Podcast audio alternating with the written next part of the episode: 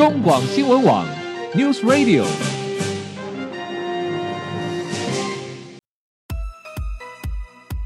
政治大人物，企业 CEO 有何成功的秘诀、制胜的绝招？周日，Mr. Big，请他们说分明。社会重要议题，台湾文化传承，哪些话题最新鲜、最有趣？周日，Mr. Big 带您关心台湾脉动。每周日下午三点零二分，跟着主持人郭志珍，您也是周日 Mr. Big。各位中广新闻网的听友，大家好。欢迎收听周日 Mr. Big 焦点人物、焦点话题时间，我是节目主持人郭志珍。回到节目中，我们继续访问到的是康健杂志的副主编张建慧小姐。建慧你好，主持人、各位听众大家好。好，建慧，其实嗯，真的哈，如果家里面有真的有事实上的长辈的话，其实家人是非常煎熬的啊，因为这个东西不仅是照顾病人上面的时间、体力，甚至是经济上面的负担，还有呃更麻烦的是面对这一个我们的长辈什么时候。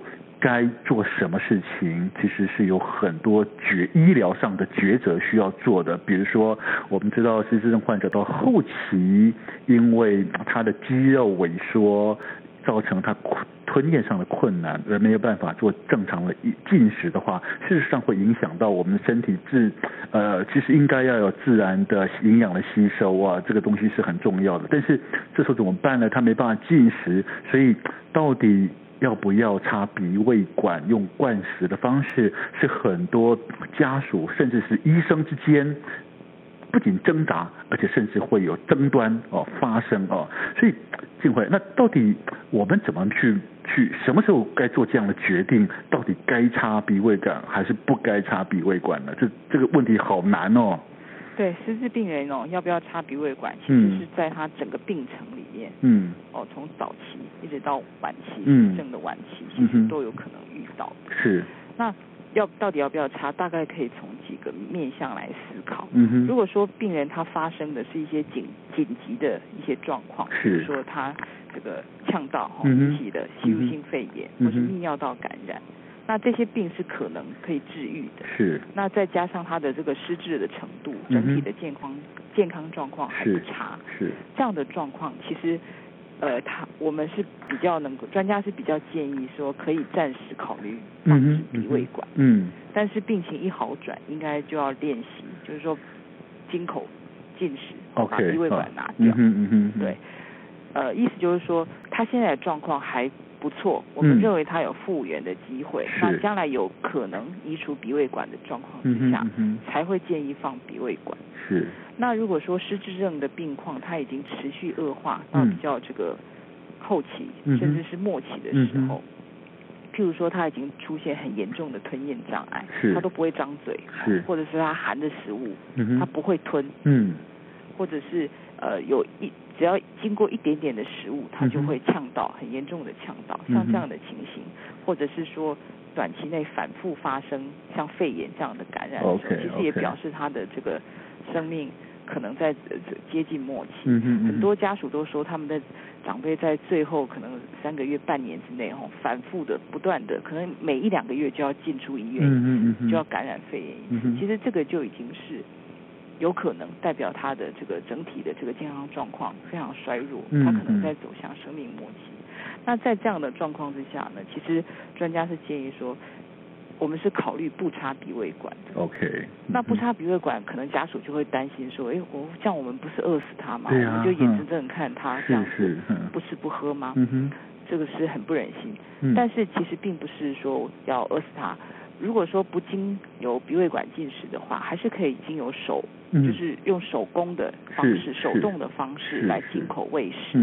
那呃，如他能吃多少就算多少。嗯嗯。呃，这个其实现在比较推广的是这种舒适喂食的观念。哦，是。不要勉强他。嗯。也不要觉得说他跟我们一样，一定要照着三餐吃。嗯嗯。哦，我们呃看他就是有没有这个吃的意愿，如果他表达了吃的意愿，我们再来喂他，或者是说用少量的一些食物来试试看，哎，他有没有兴趣吃，有没有食欲，他愿不愿意张嘴，哦，他吃下去第一口之后还愿不愿意再吃第二口，慢慢的试，慢慢的试，当然这个在照护的时间上还有耐心。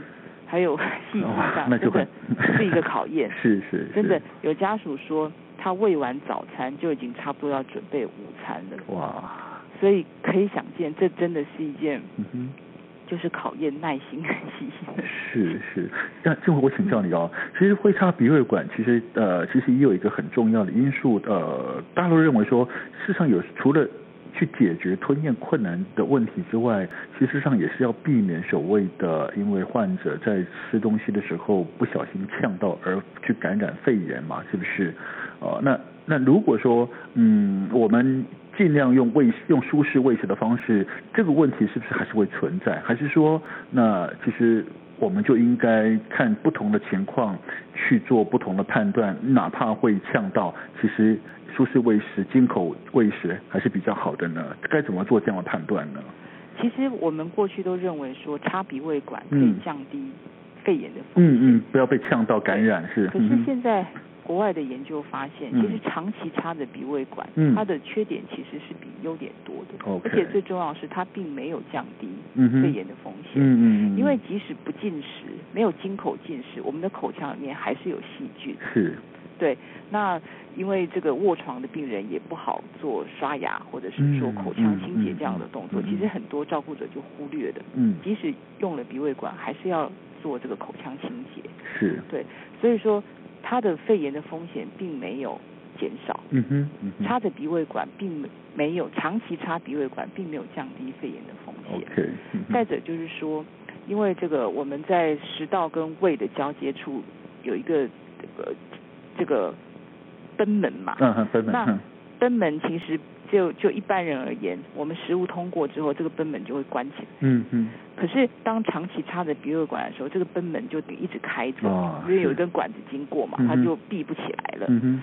那长而长久下去的话呢，这个賁门一直开着，这个胃酸就有可能逆流。是是。逆流上来之后，它其实也有可能呛进。气管里面，OK，也有可能造成吸入性肺炎。嗯哼，嗯哼，所以有时候看到这个插鼻胃管的长辈，他有时候还是会咳咳嗽，好像有点呛到那种感觉。是，是而且躺着这个状态本来就比较容易更容易胃酸逆流。嗯嗯嗯。再者就是说，他的这个脸部的肌肉、咀嚼的肌肉长期都没有用到。嗯哼。久而久之就这个松弛了。嗯哼。就有一点退化了。是。他其实。这个肌肉颜面肌肉萎缩哈，他的下巴会后移，舌头也会往后掉，嗯哼嗯哼，这会也会容易阻塞呼吸道，OK，引起呛咳。所以说，现在比较新的观念其实是一再的说明哈，嗯，长期用鼻胃管其实并没有降低肺炎的风险。OK，好，对，其实我们正常人哈，一般在日常生活中难免也会呛到。对，也也也也是经常会吧哈。其实说呃，的确也不要不需要因为特别特别认为说哦，要担心他呛咳，所以去刻意做长期插鼻胃管。其实对这个失智症患者来讲，反而更不利，更不适合他的呃他的照护，他的照料了，对不对？哈。对，刚刚大哥提到说，就是如果我们用手手动的方式来喂食的话。嗯如果这样子引起肺炎，嗯哼，怎么办？心里是不是会很纠结？那其实我访问的这个高高一的陈炳仁医师，他其实一再的提醒说，嗯，其实我们呃对失智症的了解其实真的还不够，我们可能要慢慢的去接受它。嗯哼。吃的少，嗯，就是这个疾病的一部分。哦。这是他脑部退化造成的结果。是。嗯哼。这个病人将来如果因为肺炎。或者因为体重减轻、营养不良而去世，其实是疾病造成。所以它是一个自然发生的状态。对，我们应该像有一个比较更清楚的、正确的观念去看待这个事情，而不要认为说是我们照顾照顾不利，好像我们虐待他了，饿死了他啊，我们这样喂害他呛到这样。是是是。说真的，真的没有办法百分之百的避免。嗯哼嗯哼。对，所以某种程度，当我们很尽心的照顾之后，照顾者也要释怀，是就是说是他这个真的是疾病的一部分，是不是你照顾的不好？嗯哼，嗯哼，嗯哼对，这个可能是我们慢慢要去接受。了解。好，那呃，这会另外还有一种叫做人工的胃造口哦，就是也是用来代替鼻胃管，可以解决患者进食的问题。如果采取这样子的方式，会得到比较好的改善跟照护品质吗？胃造口跟鼻胃管比起来，它是呃优点稍微多一点。嗯嗯比如说，它是因为造口是在腹部嘛，嗯衣服是可以盖住的，是。不会说有个管子插在这个鼻子上，那个嗯。可能对这个病人的尊严啊、嗯美观都不太好这样子。嗯嗯那再者就是说，它不需要每月更换管路，嗯，嗯对，它时间可以维持的长一点。嗯，可是现在比较新的研究也发现，即使用这个胃造口或者说胃造瘘，它的这个失智的这个病人的营养状况还有存活率，并没有明显的改善。OK，其实这个就说明哦，失智病人他退化到一个程度之后，他整体的机能都在退化。OK，嗯，虽然我们给他灌的食物进去，可是他没有办法消化吸收，啊，所以他的营养状况是没有改善的。了解，嗯哼，因为他已经整体退化。其实我们讲的通俗点，就是说这个要关机了，身体要关机是是是，你上面一直灌没有用。他身体没有办法消化吸收吸收。嗯对嗯，重点其实在消化吸收。我们一般人吃下去之后是可以消化吸收，可是他们已经退化到可能肠胃蠕动非常慢，他整个嗯机能是没有办法发挥的。是是是，好，其实如果这样说起来，其实呃，那就是还会回回过头来看，透过正常经口的舒适的喂食，然后依照病人他的状况，他想吃的时候给他适量的、适度的进食，其实就可以了。然后应该接受它慢慢慢慢的越吃越少，越吃越少。我想这个反而是对他最好的方式了。对，哦嗯嗯很多家属可能为了这个每天喂饭的事情哦，很挫折，嗯很伤心，嗯甚至有时候会生气，觉得说对你怎么就不肯张口这样。呀其实，呃，真的，我们就是对这个疾病如果有更多的了解的时候，嗯就慢慢的接受它。对了它其实嗯吃的少，真的是就是一种正常的方正常现象走向末末期，生命走向终点的一个自 OK，好。那我另外请教建辉，那其实当生是这样这样子失智症患者啊，我们让他慢慢的自然的啊身体退化也好，他的功能退化也好，好呃最后什么时候？如果说他还呃在照顾者，可不可以去选择类似癌症的状况，用安宁治疗的方式来协助患者，让他的生命最后的一段能够得到比较妥善的、无痛的照护，平静的走呢？目前可不可以做这样子安宁治疗的选择呢？可以嗯，目前失智症已经纳入健保的安宁给付的嗯嗯嗯嗯嗯给付的安宁疗护的给付范围嗯之内哼。嗯哼所以说，建议就是说，呃，如果说像这个家里面的失智长辈已经出现比较严重的一些吞咽障碍，或者说医师评估他已经进入重度、嗯嗯。甚至末期的失智症的时候，嗯我们也可以寻求就是说安宁疗护的协助。嗯嗯嗯那很多长辈失智症的长辈，可能最后是住在安养中心或是是家里，这也可以寻求居家安宁疗护的嗯协助。嗯嗯嗯嗯嗯嗯，好，其实到这提到这边哈，我觉得我们也要提醒一下听众朋友，呃，当你要做这样的抉这个时候，其实就跟在做鼻咽管要不要插一样，是一个是一个抉择了哦。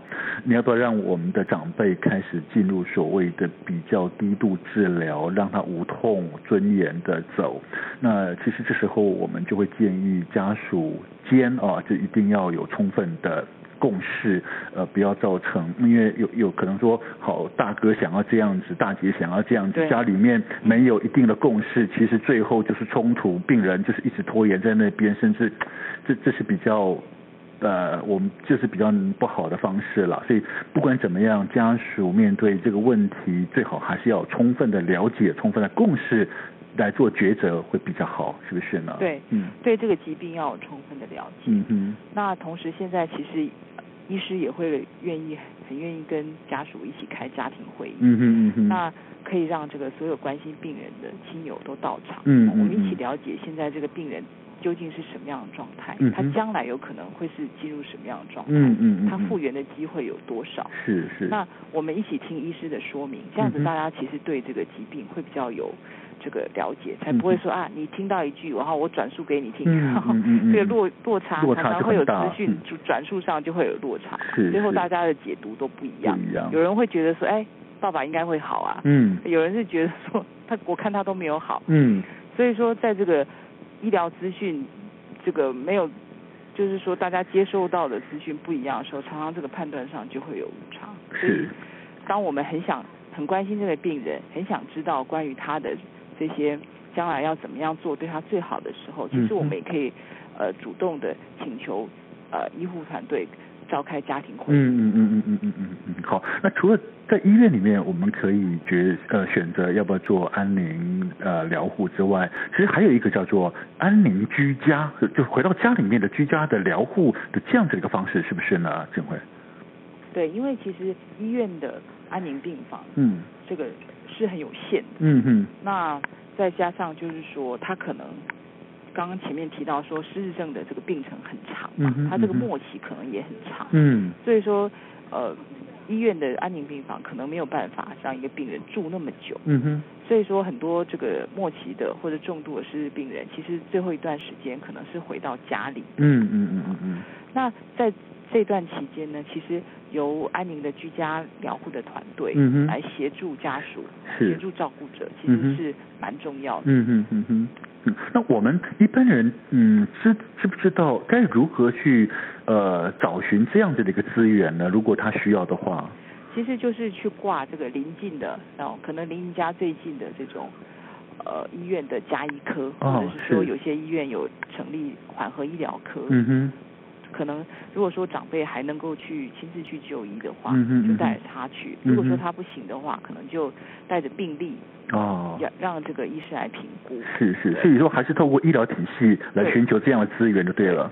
就是说，看看他适不适合嗯哼呃接受安宁疗护，他是不是已经到了这个比较末期的这个阶段。嗯哼嗯哼，好，那其实最后就是说，呃，在什么样的情况下，当然我们对于这样家里面的长辈哦，呃，他可能已经到了后，我们认为他已经到后面了，到那但是呢，有时候都还是要面临到底要不要继续呃治疗急救，要不要利用抗生素去延缓他生命，到底什么样的情况我们可以做一个比较清楚的判断，让我们的长辈能够。呃顺利顺势轻松去做神仙，而不要再做呃比较积极或痛苦的的急救呢？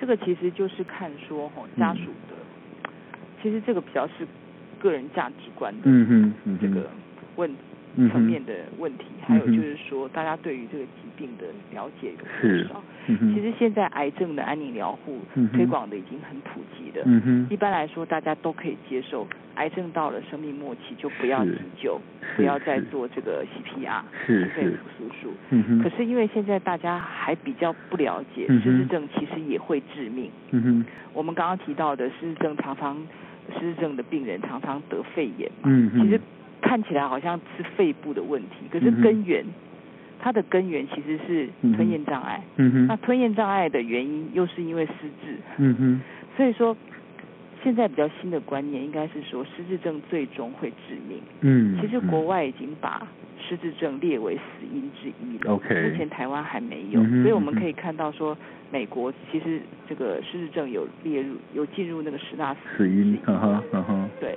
它其实会致命。嗯那因为我们我们现在还不太能够，甚至包括医界，嗯有些医师都还不太能够了解，或者是是说接受失智症最终会致命。嗯哼，嗯哼，当我们不觉得它会致命的时候，我们常常就没有想到说，在生命末期要用什么样的照顾方式。嗯哼，嗯哼，嗯哼，所以其实还是回到，我个人觉得可能还是回到观念跟价值观的问题。嗯，我们对这个疾病的了解有多少？嗯哼，嗯哼，当你了解说失智症看起来退化的很慢，嗯。哦，可是它还是有一天会有这个造成死亡的时候，是是，我们才会提前的去思考到生命末期的一些准备。没错，好，OK，好。其实追求善终哦，安宁疗护的观念在台湾说实在透，因为这些年来癌症安宁疗护已经慢慢被接受。但是就像刚刚金慧说的，失智症的安宁疗护，